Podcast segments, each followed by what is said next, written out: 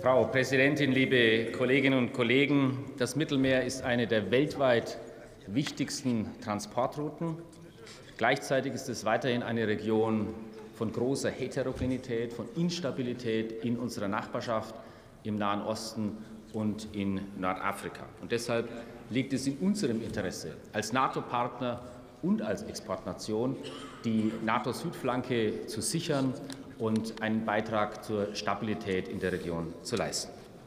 Kernauftrag der NATO-Mission Sea Guardian bleibt die Überwachung des Seeraums und die Bereitstellung eines Lagebildes, aber auch die Bekämpfung von maritimem Terrorismus und der Aufbau von Kapazitäten für die maritime Sicherheit bleiben relevante Aufgaben.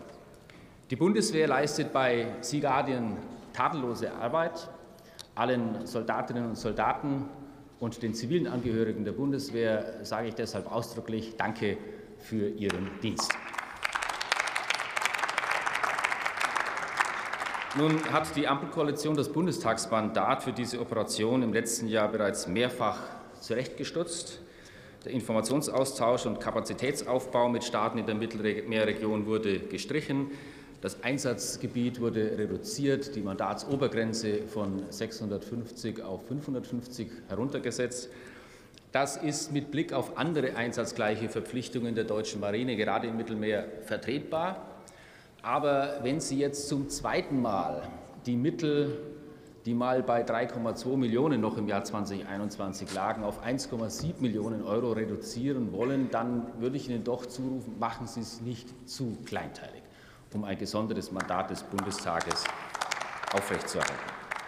In der Vergangenheit wurde die Operation Sea Guardian für Übungen mit Israel, mit Tunesien und Algerien genutzt. Es gab einen regen Informationsaustausch mit Ägypten, mit Marokko und mit Jordanien.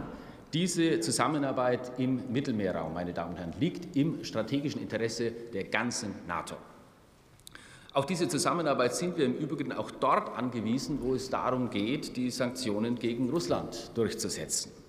Die Dardanellen sind für russische Kriegsschiffe gesperrt, weil die Türkei als NATO-Partner hier an unserer Seite steht.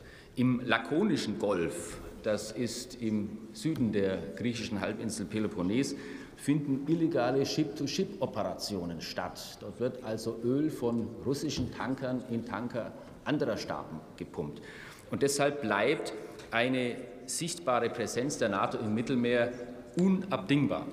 Gerade weil der russische Angriffskrieg gegen die Ukraine viel Aufmerksamkeit an der NATO-Ostflanke absorbiert, müssen wir an der NATO-Südflanke wachsam bleiben und präsent sein. Hier geht es um 360 Grad, nämlich einen Rundumblick zur Krisenprävention und Abschreckung. Und deshalb leistet Sea Guardian dazu weiter einen wichtigen Beitrag.